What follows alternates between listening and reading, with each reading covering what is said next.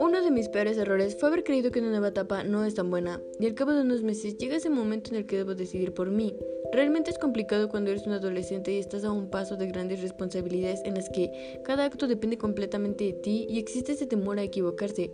Tengo tanto miedo por el qué voy a hacer, cómo lo voy a hacer, cuándo lo voy a hacer, y es aquí donde la pregunta de clase de filosofía me atormenta más. ¿Quién soy?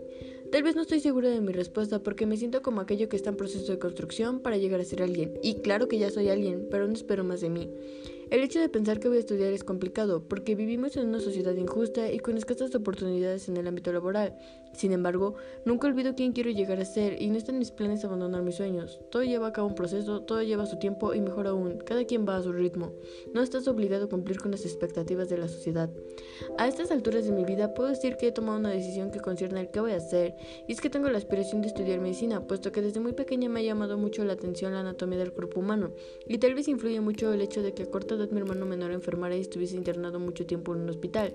El escuchar todos los procesos por los que pasó me hizo ver lo maravilloso que es ser doctor, y quiero mencionar que ser terca y aferrado con lo que quiero son palabras que me definen. La verdad, no quiero hablar tanto de las habilidades y aptitudes que me representan, porque el tomar dos años importantes de mi vida en pandemia me afectaron en mi estabilidad emocional. Me siento algo insegura y con miedo hacia la sociedad. Podría decir que ahora no me gusta convivir con tantas personas, me encanta mi privacidad y que respeten mis espacios.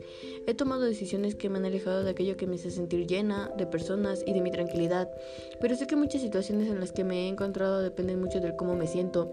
Y también sé que las emociones son constantes y muchas cosas pudieron ser diferentes o simplemente mejores. Pero no estaba bien y si hay algo en lo que debo trabajar es en eso, en buscar tranquilidad y tener ese equilibrio. Debo aceptar que las matemáticas y químicas se me facilitan, el aprender rápido, ser sincera y honesta conmigo misma y con los demás, y quisiera que todos lo fueran conmigo siempre. Quiero confesarles que en un futuro amaría escribir un libro y tomar la carrera de diseñador de modas, porque estas dos últimas, aunque no tienen nada que ver con mi carrera elegida, son cosas que me apasionan y tengo muchas ideas para ello, pero no es el momento. Y no sé si logre cada uno de mis sueños y metas, pero sí sé que tengo esa energía para ponerme a trabajar en ello. Igual estoy consciente que lo oportuno llegará a mí, no soy fan de mi nombre, pero solo les tengo que decir. Me llamo Cindy Luna Santana. El compa que se sienta al lado de mí me dice Cindy Lu.